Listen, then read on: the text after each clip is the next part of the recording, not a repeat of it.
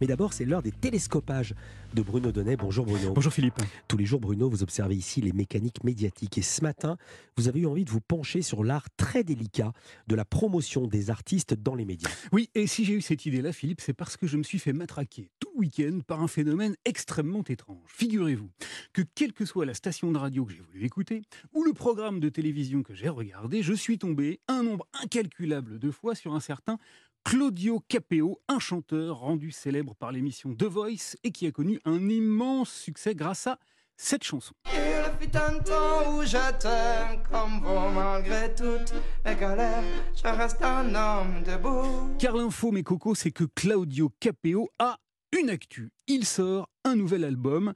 Il est donc allé le dire à M Radio, Alors aujourd'hui c'est une journée exceptionnelle, on est chez M Radio. mais également sur RTL. Sur RTL avec euh, Jade et Eric. Et je l'ai vu aussi sur les antennes de BFM TV, de France 2 et de TF1. Trop de scènes, trop de succès, trop de tout. Quoi. Ça. Ouais.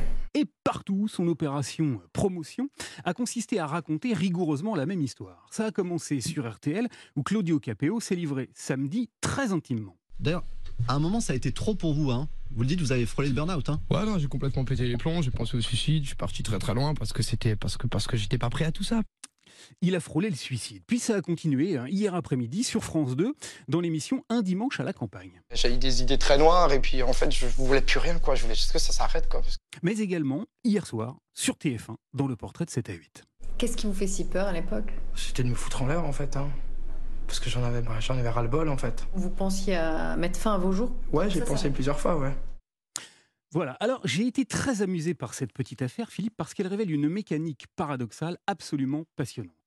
Pour intéresser les médias, un artiste doit incarner un personnage. Et plus il montre d'aspérité, plus ça marche. Le storytelling que Claudio Capeo s'est donc choisi, c'est celui d'un type qui ressemble tellement à tout le monde qu'il déteste le système médiatique qui, je le rappelle, lui a tout de même permis d'émerger, puisque vous savez qu'il a débuté dans The Voice. J'acceptais pas les, les- les- tout ce luxe là, ces trucs là qui servent à rien. Voilà, ça sert à rien. Il déteste ce système parce qu'il ne lui ressemble pas, parce qu'il n'a aucun sens et parce qu'il a bien failli lui être fatal.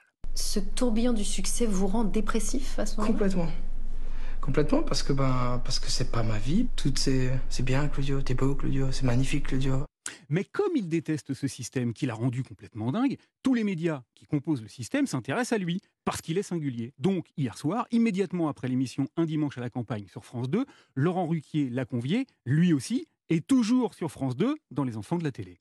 Et Claudio Capeo nous propose un nouvel album, Ouais. Rose des vents. Quant à Claudio Capeo, qui a bien failli périr à cause de ce système complètement fou, eh bien, il l'alimente allègrement de ses révélations intimistes. Même mes parents ne le savent pas, j'en ai jamais parlé. En fait je voulais plus rien quoi. Je voulais juste que ça s'arrête. Reste donc à comprendre qui est le plus zinzin dans cette affaire, celui qui, pour nous vendre ses disques et donc renouer avec le succès, se complaît à raconter partout son histoire de succès qui a bien failli le rendre fou, ou ceux qui, pour faire de l'audience, l'invitent tous en même temps pour écouter ses turpitudes, persuadés qu'ils sont, qu'elles en disent long sur une mécanique qu'ils font tourner à toute berzingue. Magnifique analyse, magnifique paradoxe. Merci Bruno Donnet.